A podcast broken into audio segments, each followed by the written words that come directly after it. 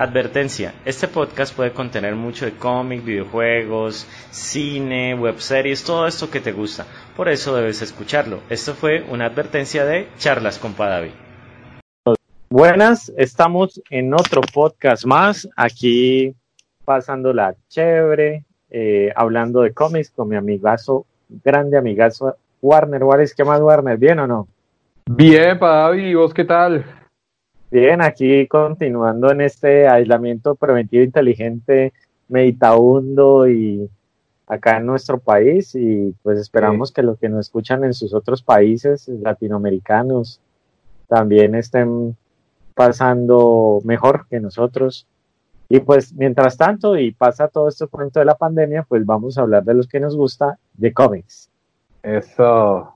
Así, ah, para aquellos que no son de Colombia que nos escuchan, eh, hoy otro, hubo otro COVID Friday, que así lo llamaron en los medios internacionales, un día donde se le quita el IVA a, algunos productos como electrodomésticos, eh, zapatos, etcétera. Entonces, el, la fecha pasada mucha gente se lanzó en montonera a comprarse televisores y cosas así en esta época de crisis económica y pandemia. Y pues hoy ya tuvo menos menos acogida, no hubo tanta gente en las calles, afortunadamente, aunque sigue siendo mucha.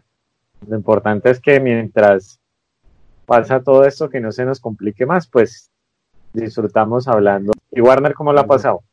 Bien, bien, aquí hermano, produciendo, produciendo cómics en forma, pasando el tiempo con esto. Bueno, pues mientras las cosas siguen avanzando, hay noticias en la parte de, de Marvel y esto de Disney Marvel y todo, dice que las filmaciones de Spider-Man 3 podrían iniciarse en septiembre si, el, si esto del coronavirus y el, desciende un poco, porque de las cifras que tienen Estados Unidos y todo esto, entonces comienzan, comienzan las grabaciones de Spider-Man 3. Eh, el pasado 29 de julio se cumplió dos años sin Stick Dicto, dos años de su, de su fallecimiento, un grande que se nos fue. Hombre, claro. También, hablando de Marvel y todo este cuento de, Marvel Disney, se dice que la serie WandaVision va a tener nueve capítulos. Corren los rumores, ¿no? Que dice un especialista que participó en el proyecto filtró la información, ¿no? Esos son como, son rumores, son rumores. Claro. Y también se planea retomar las grabaciones de Shang-Chi, ¿no? Que Shang-Chi también está aplazado y las grabaciones son en Australia se piensa también retomar las grabaciones de Shang-Chi. Hay muchos rumores también en la parte de DC Comics, en lo que tiene que ver con el, Snyder Cut, porque pues hay muchos rumores que, que HBO Max le, le pagó dinero a Ben para que reinterpretara a Batman. Bueno, hay muchos rumores eh, que ha generado en estas épocas sobre, sobre lo que se viene. Aparte de eso, también dicen que el Hollywood Reporter habla que el papel de que tendría Bruce Wayne interpretado por Michael Keaton, ¿no? Dijeron que Michael Keaton ah, iba a tener un papel en la próxima película de Flash. ¿Cómo estaría? Si era un cameo, una participación, un Batman de un universo diferente. Entonces que la película de Flash va viento en popa, aparte de lo que ha sucedido con Ersa Miller, pues ese, eso que hablamos podcast pasados de todo lo que pasó en redes con la fan que la ahorcó por allá en, en Islandia y todo ese cuento, y que eso no se aclaró, pero que ni Ersa Miller, tu tocayo, Warner ha dicho nada, y pues todo parece que sigue en pie, ¿no? También hablan de Jeffrey Dean Morgan, que va a participar también en la próxima película de, The Flash. No saben si pues va a interpretar el, el Batman de Thomas Wayne de, de Flashpoint. En otros campos también de interpretación de cine cómic tenemos que se anunció la segunda temporada de The Voice para el 4 de septiembre en Amazon Prime Video chévere, ¿no? Esa es muy buena Excelente. Muy cercana al cómic, a mí me gustó bastante. Yo me la, me la vi, bastante disfrutable. Esa crítica que hace. La serie es muy buena. Y pues también se anunció, ya salió como una especie de teaser de la siguiente temporada, su segunda temporada. Para aquellos que no han visto The Voice, les recomiendo la serie, véansela y te lean el cómic. El cómic también es muy bueno. Entre otras noticias, hablando también de Marvel, el adquirir las franquicias de Alien y Predator, ¿no? Que es, pertenecían anteriormente a Dark Horse. Entonces, aunque el universo de Alien y Predator, aparte de las películas, tiene un universo grande de cómics, ¿no? Hay unas expansiones de las películas en cómics grandísimas. Para aquellos que no conocen esos universos expandidos del cómic de Alien y Predator, los invitamos a que se peguen una leída por de esos cómics porque están muy, muy chéveres. Pero Marvel quiere comprar es los cómics. Sí, sí, los, de los cómics de, Dark Horse. Exacto. Entonces quiere tener el poder de, esos dos personajes incluidos en, el, en sus universos, más seguro. Eso no está, por ejemplo, eso no iba en Fox, cinematográficamente hablando. Cinematográficamente, Depredador y Alien, que pues a pesar que las franquicias se unieron, y trataron de hacer una película chévere, muy chévere. Eso, hubo productoras que estuvieron metidas en todo esto de Alien, ¿no? Como 20th Century Fox, TS Entertainment, la franquicia de los cómics, ¿no? Los Claro, claro. Esas sí las tiene Dark Horse. También se anuncia para este mes de julio, 31 exactamente, el estreno de la segunda temporada de Umbrella Academy o la Academia de la Sombrilla, que son como unos... Academia de la Sombrilla que nosotros hablamos del cómic también en un podcast pasado, ¿te acuerdas? Sí, claro. Y se estrenó, hablando de eso también, de, los, de las webseries, la segunda temporada de la Doom Patrol. Ya salió para que se la puedan ver. Van exactamente cuatro episodios hasta lo que hablábamos por aquí interno, de esa especie de referencia a Wester Egg a los X-Men que hacen en un capítulo, ¿no? Sí, entonces esas noticias son las que nos tienen ahí en vilo. Bueno, otras cosas que han pasado en redes sociales, por ejemplo, el futbolista Luis Hernández, el matador, eh, decidió hacer una interpretación del famoso TikTok de sobre Yondu, ¿no? Yondu, el personaje, pues que sale en Guardianes de la Galaxia. No sé si se ha visto Warner, Guardianes de la Galaxia, la primera. Claro, las dos. Bueno, claro, claro. entonces, ese personaje que sale, John Dudonta, que sale en la película, pues interpretado por el, ese gran, gran actor Michael Rooker, hay un parecido entre el futbolista matador y él. No estamos hablando del matador del caricaturista, ¿no? Estamos hablando del futbolista Luis Hernández Matador mexicano. Entonces, él y el actor tienen un parecido, ¿sí? Entonces lo que hizo fue hacer un cosplay, disfrazarse de Yondu y bailar una de las canciones de la primera película y subirlo pues a la cuenta de TikTok y también a Twitter. ¿Viene quién le comentó? No, no, ni idea. James Gunn. James Gunn le dijo en inglés, me encanta cómo ese mata, futbolista mexicano matador hace la interpretación. Mejor dicho, James Gunn le echó el ojo por si algo. Claro. fue, fue algo que estuvo rondando las redes sociales. Bueno, otra noticia, se habla del estreno de la última y sexta temporada de Lucifer. Recordemos ese Lucifer que ahora es parte de Netflix, eh, va a tener su última temporada que termina exactamente en la 6, temporada 6, ¿no? Es el número que, juegan ellos, del 666 y todo este cuento. Entonces, muy chistosito porque recordemos que ese Lucifer, pues es un Lucifer inspirado en el cómic, pero muy lejano a él, ¿no? Interpretado por Tom Ellis. y pues ese Lucifer eh, va a tener su última y sexta temporada y vamos a ver qué pasa. Pues eh, la serie la han tomado muy bien y ha gustado y, y a la gente le, le encanta ese tono ligero que tiene la serie de Lucifer pero pues si tú ves en comparación, por ejemplo, a los cómics, pues difiere muchísimo, ¿no? O sea, muchísimo es muchísimo. Se vuelve un personaje diferente en sí mismo, ¿no? O sea, el de la, como pasó con Iron Man en Marvel. Sí, sí. Este tiene un tono muy ligero, es, es más como una, serie de humor policíaco, eh, como eso, como el diablo enamorado, pero chévere que hubiera una adaptación de los un poquito más cercana al cómic sería interesante porque el cómic es muy bueno que viene de los famosos cómics de Satman porque Satman es un punto aparte en lo que es el mundo de los cómics adultos de la editorial Vértigo escritos por Neil Gatman y hablando de Neil Gatman recomendamos una serie ya que estamos aquí de Good Owens que es buenos eh, presagios. Good Omens. y muy buena. ¿Ya te la viste? ¿Te viste el primer episodio? Sí, muy buena, muy buena. Me falta el último. Ay, sí, genial. Ah, no, ya le podemos hablar a. Me, falta el, último episodio. Muy buena. Sí, sí, muy chévere. Muy buena, muy buena. O sea, es una, una parodia de, del apocalipsis. Exactamente, una parodia del apocalipsis. Entonces la recomendamos para que se la vean Es chévere, es una serie buena para ver en esta época de cuarentena. Y seguimos con las series. Bueno, The Falcon and the Winter Soldier, que podrá reanudar esas grabaciones dentro de dos semanas, más o menos allá en República Checa, ya que en Europa este, pues han bajado los contagios y hay algunos rebrotes, pero pues parece que la situación, si sigue así de más o menos controlada, pues podría volver a, a retomar grabaciones. Esperemos que sí, porque pues todo esto está muy interesante. Bueno, y volvemos a dar otro salto y hablando de, HBO Max, están trabajando en una película, Warner Bros., que es un proyecto que, que quieren hacer del Satana, solo de Satana. Entonces va a estar interesantísimo qué va a pasar pues con, con todos estos proyectos que se están sacando adelante. Esperemos que verlos porque sería muy genial ver, por ejemplo, una película de Satana, ese personaje me parece chévere. Que es la hija de Satara. De Satara, sí. Que, de Satara el mago desatar al mago, que es uno también de los que se puso el casco de Naboo, que es del Doctor Fate o Doctor sí. porque pues en la historia de los cómics Doctor Fate ha tenido muchos portadores, han sido muchos, ¿no? Sí, y Satara, Satara sale en ese, número uno de Action Comics junto a Superman. Sale el cómic de Satara ahí. También debuta Satara en el Action Comics junto a Superman.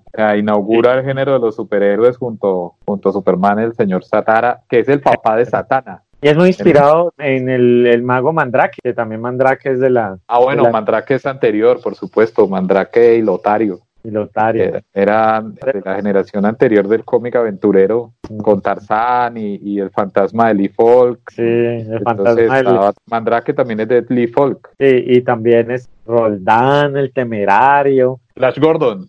hay que hacer una, aclaración. Sí, yo dije Roldán el temerario, pero es que Roldán el temerario era el nombre que le dieron a, a Flash Gordon en Colombia. Las tiras cómicas de Flash Gordon le ponían Roldán. Roldán el temerario. Roldán el temerario. En realidad eran los cómics de Flash Gordon del señor Alex Raymond. Y, y volviendo a, a más noticias, pues ya hacen las primeras portadas del enfrentamiento entre Harley Quinn y Punchline. ¿Te acuerdas que habíamos hablado de la que habían sacado pues la nueva novia del Joker? Van a salir en el Harley Quinn número 75 la payasa del crimen y la payasa gótica enfrentar el número 75 del cómic. Ahí ya vamos para noticias del cómic.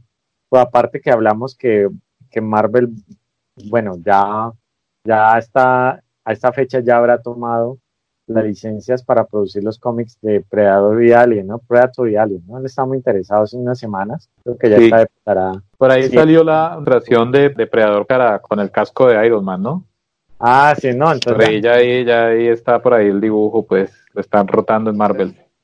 Y ya por ahí también está circulando la portada que hizo yo Jeff Scott Campbell de en el enfrentamiento entre Harley Quinn y Punchline. Scott Campbell hizo una, una portada doble, magistral como todos sus, sus dibujos y todas sus portadas. Y eh, maravilloso, un dibujo hermosísimo. Obviamente los interiores no son con, con los dibujos de, de Scott Campbell, pero, pero la portada está bellísima. Ah, bueno, sí, chévere. Bueno, y les contamos también hablando de cómics que el señor Jeff Jones, justo a Gary Frank, va a incluir el tercer volumen de Batman Air One, Tierra 1. Todavía no hay fecha de lanzamiento, pero ya hicieron el anuncio. Interesante. Sí, interesantísimo. Sí, entonces ahí hay noticias, pues, de cositas que van a salir en el mundo de los cómics, todo lo que va a suceder con las regrabaciones de las de los seriados y las películas de Marvel, eh, lo que va a pasar pues con lo que se sigue rondando de la famosa el Snyder Cut, que siguen, bueno, que ya está cerca este mes lo de la reunión, ¿no? La reunión especial para hablar del Snyder Cut, fans y todo eso, va a estar, va a estar eh, fandom, la fandom camp va a estar, ya está muy cerca. Sí. ¿Y cómo va a funcionar? No, pues es una, es como digamos la Comic Con también online, ¿no? Va a tener como un acceso para que la gente pues que alcance se conecte y, pueda hablar con autores, gente que ha participado en la industria y todo eso. Va a estar chévere. La y solo no van a hablar de Snyder Cup, sino de muchos proyectos que tiene Warner y todo eso con estos mundos sí, que se acercan los proyectos de las películas, todo eso, pues va a estar, va a estar chévere. Sí, sí. Y también se nos acerca pues que algo dan también más penas que se nos otro autor nos abandonó, ¿cierto Warner? Warner va a hablar un poquito de ello. Sí, Joe.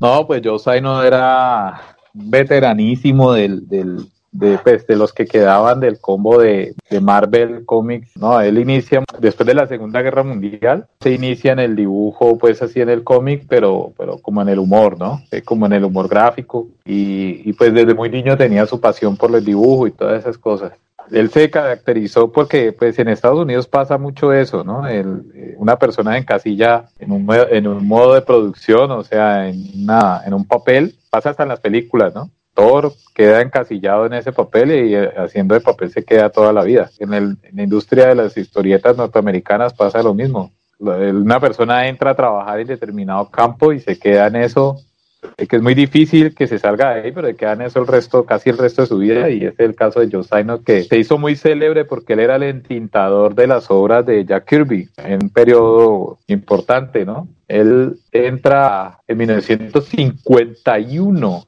él hizo algunas tiras cómicas cuando era muy joven, en antes de esperar a Marvel, en ese periodo de posguerra de la Segunda Guerra Mundial, en, la década de los del 45, 50, él hizo sus pinitos en, cómics de vaqueros, en lo que estaba de moda en ese entonces, ¿no? En historias románticas. Y luego, pero entra a Timely Atlas, Timely Atlas, que eso era como se llamaba Marvel antes, la editorial Timely Atlas, él entra en 1951, eh, junto a, cuando ya estaba Stan Lee como editor, cuando empieza pues eh, todo este periplo, y en ese periodo de los 50 eh, Marvel se caracterizaba por hacer historias de amor, sobre todo era muy popular en los cómics de amorosos, historias de chicas que se enamoran de chicos y cosas así. Porque, por ejemplo, los dibujantes de Marvel eran capaces de dibujar las mujeres más bellas de los cómics de superhéroes de la época? Y era pues porque ellos eran especialistas en dibujar chicas de, la, de ese periodo pues pre cuatro fantásticos, ¿no? Entonces Joe Saino pues, hizo parte de ese combo.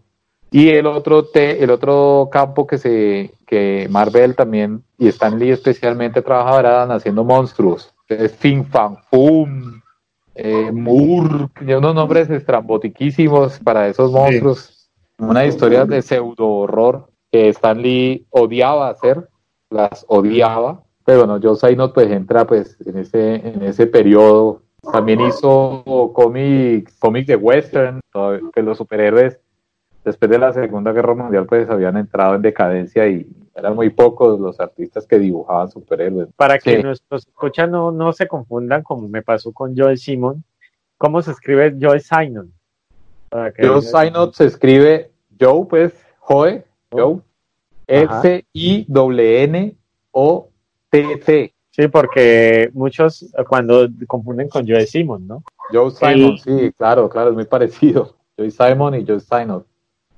No, no, no, Joe Simon es otro, otro, es un, es un guionista, era un guionista, pues, que fue el que, el que hizo, el que se hizo famoso, pues, por, porque la creación del Capitán América, entre muchos otros personajes, ¿no? Y, sí, y murió hace poco, ¿no? El 25 de junio. Joe Simon, sí. Joe sí, murió hace poquito. Y, era muy mayor, tenía por ahí unos 95. 93. 93. Sí, era muy mayor. Y él, y él se especializó, pues por lo que eso hace el mercado, él se especializó en, en entintar a Jack Kirby, por ejemplo. Él era el que se encargaba de hacer las tintas de, Jack Kirby, de Joe Romita Senior, John Buscema. Él era el que encargaba hacer esas tintas hermosísimas a pincel, tan maravillosas. Y él incluso él tenía un estilo, cuando él dibujaba, él tenía un estilo eh, eh, como por ese, iba por esa línea también, ¿no? Como entre, John Romita y, John Bosima, ¿no? Una línea así muy, muy similar. Que ellos, ellos dibujaban muy por ese estilo todos, ¿no?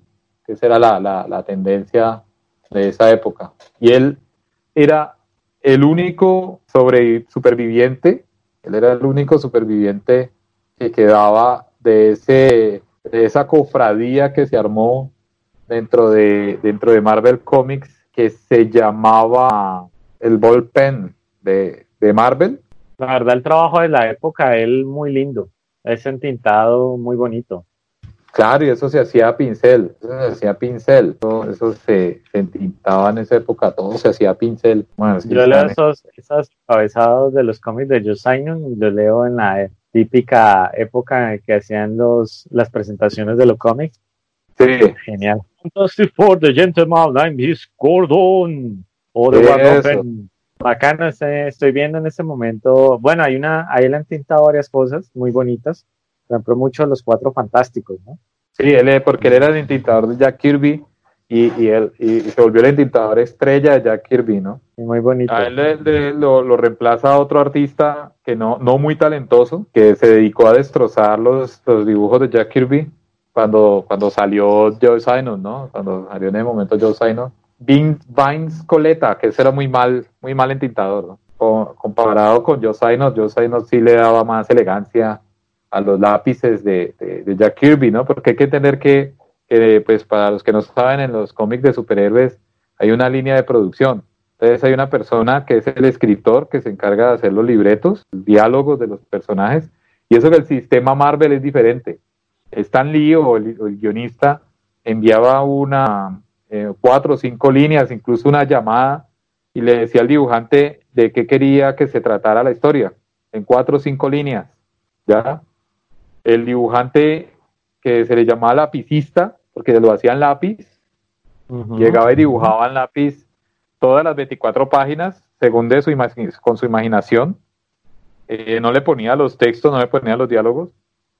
Y eso se lo pasaba, esos lápices se los pasaba al, otra vez al guionista, en este caso sería Stan Lee, para que él los aprobara, ¿no? Entonces cuando Stan Lee decía, ve, está bueno, me gusta, se lo pasaba entonces al, al entintador. Entonces los, el entintador, se, que era otro artista, en este caso Joe Sinot, se encargaba a, se encargaba de echarle las tintas sobre los lápices de, de los artistas.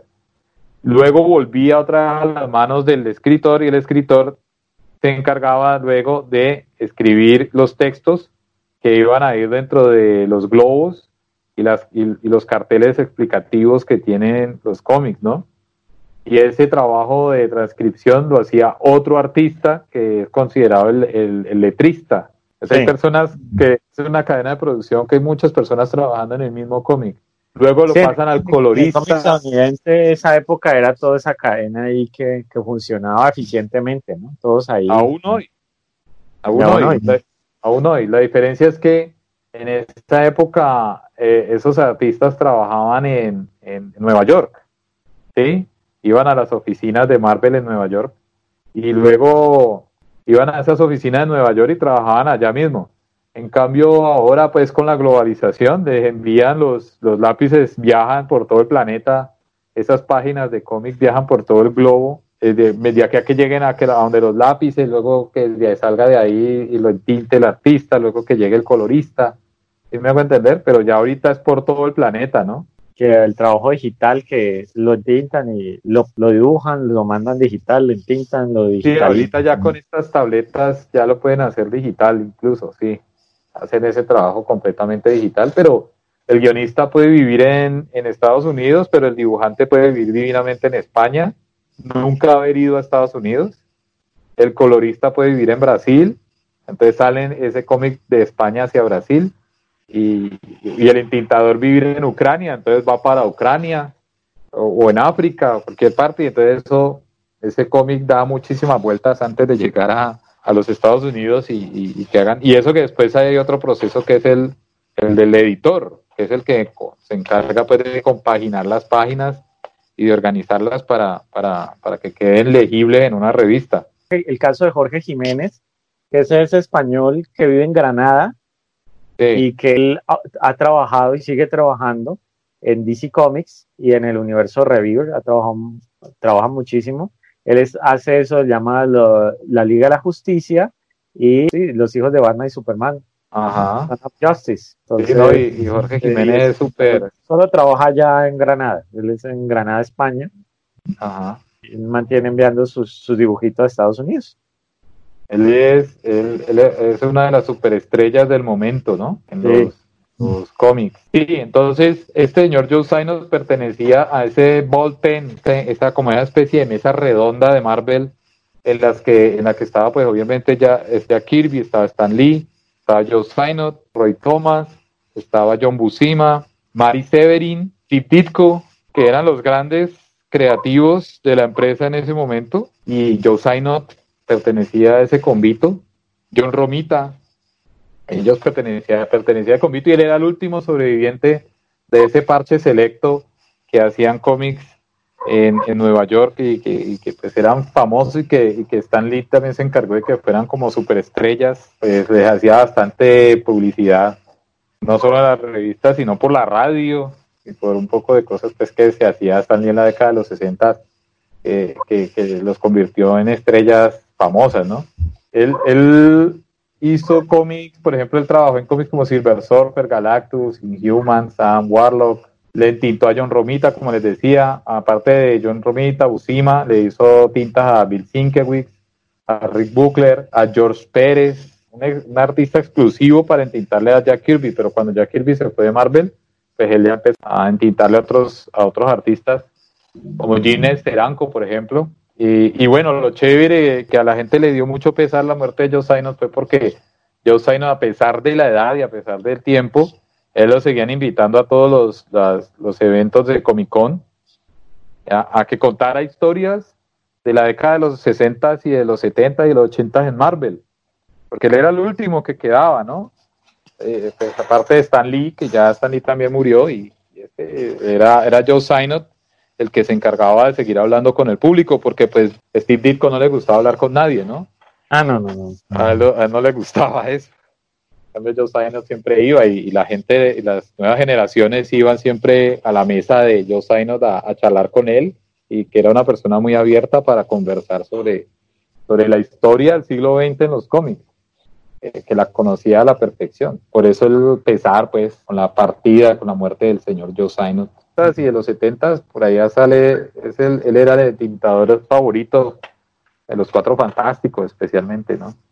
Bueno, y pues lamentablemente hay mucha gente, muchísima gente acá en nuestro país que, que ni idea quién era este señor y por eso nosotros que hacemos estos podcasts desde los autores, porque la importancia, como hablaban, como hablábamos en el podcast pasados que hablamos del cómic, con es, como esa crítica social, política, y también hablamos del cómic desde los autores, porque el cómic eh, tiene esa importancia de ser un libro, un texto, y yo sé que con las películas y todo, acá en nuestro país se habla mucho de personajes, que, que Thanos, que Hulk, que Superman y todo esto, pero no solo existen esos personajes, y es obvio que detrás de ellos está toda esa industria, todos esos grandes artistas y conocen a Stan Lee, muy, muy pocos, creo que muy pocos conocen pues, el trabajo, por ejemplo, de Joe que ha sido tan importante y que no tienen ni idea que, que ya nos dejó o, o falleció y que estamos dando a conocer a estos fanáticos que nos escuchan que solo ven personajes, ¿no? Hulk, Batman, el Capitán América, y que hablan mucho de personajes, pero no entran desde los autores, como nosotros lo hacemos, ¿no? Nosotros hacemos estos podcasts construyéndolo como cuando se construye podcast literarios, ¿no? Que se hablan de libros, de autores y todo esto. El, cómic también tiene esa importancia y hablamos desde los autores y por eso es tan importante hablar de, de esos que nos han dejado y que han dejado una huella tan grande como John Simon. ¿Sí o no, Warner? Claro, sí, sí. Sí, que de hecho él también está, por ahí salen unos dibujillos muy bonitos eh, de unas explicaciones de, en el libro de cómo dibujar superhéroes de Marvel, en, el estilo Marvel de, que hizo Stan Lee con, con John Buscema. Por ahí salen algunas cositas de él también, pues porque era, era el artista eh, preferido de, en el caso del entintado de, ellos, ¿no? Este, le dar un dato sobre Joe Steinot. ¿Sabe cuánto le pagaban en esa época? ¿Sabe cuánto le pagaban la página? ¿Cuánto le pagaban a John Steinot? Le pagaban, pero era ah, 21 dólares la página, le pagaban a Joe Steiner. En esa época. en, esa época. en el 1956. Eso es. Pagaban 21 dólares. Sí, sí. En 1956 le pagaban. O sea, los precios eran entre 46 dólares y, y, 21 dólares. Le pagaban por entintar. Y el entintado no es un trabajo así como calcar. El, el entintador le toca prácticamente redibujar y embellecer el trabajo de lapicistas. Hay lapicistas que entregan eso casi en boceto. Y el entintador es el que le toca terminar de pulir los dibujos. Un dato importante, ¿no? Sí, echarle la, la, tinta china.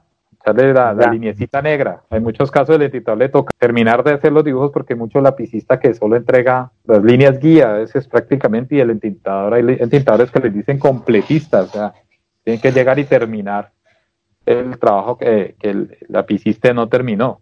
Por ejemplo, ahorita un entintador famoso es uno que se llama Jimmy Palmiotti, que es el esposo de Amanda Conner. Sí, es un entintador de los de ahora famosísimo. Y hay otro que se llama Thomas Palmer, un monstruo también del entintado, ¿no? Y, estaba este man, Scott Williams. Scott Williams también es otro entintador buenísimo.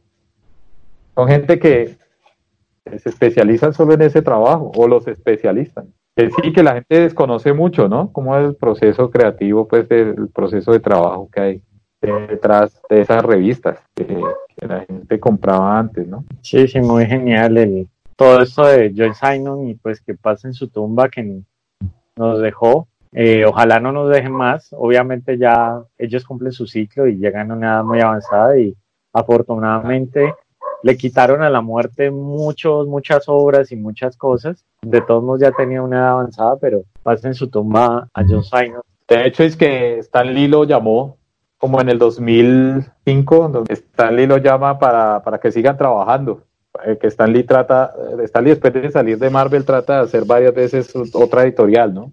Nunca pudo, nunca pudo sacar algo así, pues, que medio se acercara a, Marvel. Eh, y, llama obviamente a, su parcerito Joe Sainot para, para que le ayude pues con el entintado, cosas pues del destino. Bueno, ahí, ahí hablamos un poco de que nos dejó a Joe Simon y pues los invito a los que nos escuchan a que vean algunos de los trabajos, más que todos los cuatro fantásticos, que es como lo más referenciado de él en esa época, para que vean qué bello lo hacía, ¿no? Qué bello trabajo hacía John Simon en esa época, en que nos dejó el 25 de junio de este año.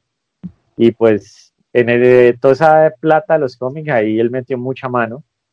Hizo posible que existiera, como muchos, muchos artistas de la época, que existiera esa, ese proceso y, todo lo que tenemos hoy de los cómics. Bueno, y entre otras noticias, eh, los videojuegos, ¿no? Que siempre tenemos el pequeño espacio de los videojuegos en nuestras charlas, acá, en nuestro podcast. Es bueno, y pues eh, ahí ya hablamos un poquito de todo, nos hemos divertido muchísimo hablando de cómics, noticias, alguien importante que nos dejó, como fue John Steiner. Eh, les dije, pues lo importante es conocer estos grandes autores, está chévere conocerlos. Me gusta que, que los fanáticos les gusten los personajes, pero como el cómic también es un texto, un libro, pues también conocer los autores que están detrás de todas estas magníficas obras y todos los que les gusta. No siendo más, dijo Warner, pues un abrazo a todos. Espero hayan disfrutado este podcast delicioso. ¿Y qué más tenés para agregar por ahí, viejo Warner? Sí, sí, sí, sí, sí, faltaba más. Por ahí anda circulando una cosa que llama El Grillo Rayado, que es una revista de humor gráfico colombiana, pero virtual, que está regando por PDF. Para que estén pendientes por ahí, la averigüen, El Grillo Rayado. El Grillo Rayado, ahí se reúne todo lo mejor del humor gráfico colombiano e internacional. Y este año van a hacer el Calicomics de manera virtual. Entonces, pues yo no sé cómo va a ser esa cosa, no me pregunten, solamente me han contado. Ya por ahí, de hecho, ya salió la convocatoria, ¿no? El tema es el coronavirus, para, para que hagan chistes o historietas con, ese tema, eh, con Calicomics, para que estén pendientes, hay, hay premiación y, con dinero. Con dinero. en cuanto al cómic local. Local hay mucho talento. Y esperamos eh, vernos pronto en otro delicioso podcast. Espero que haya terminado cuarentena y todo. Si no, pues seguimos el aislamiento preventivo inteligente, romántico, meditabundo y noctámbulo. Exacto. sí, señor. Bueno, y cuídense todos, muchachos. Un abrazo y chao. Chao. Chao.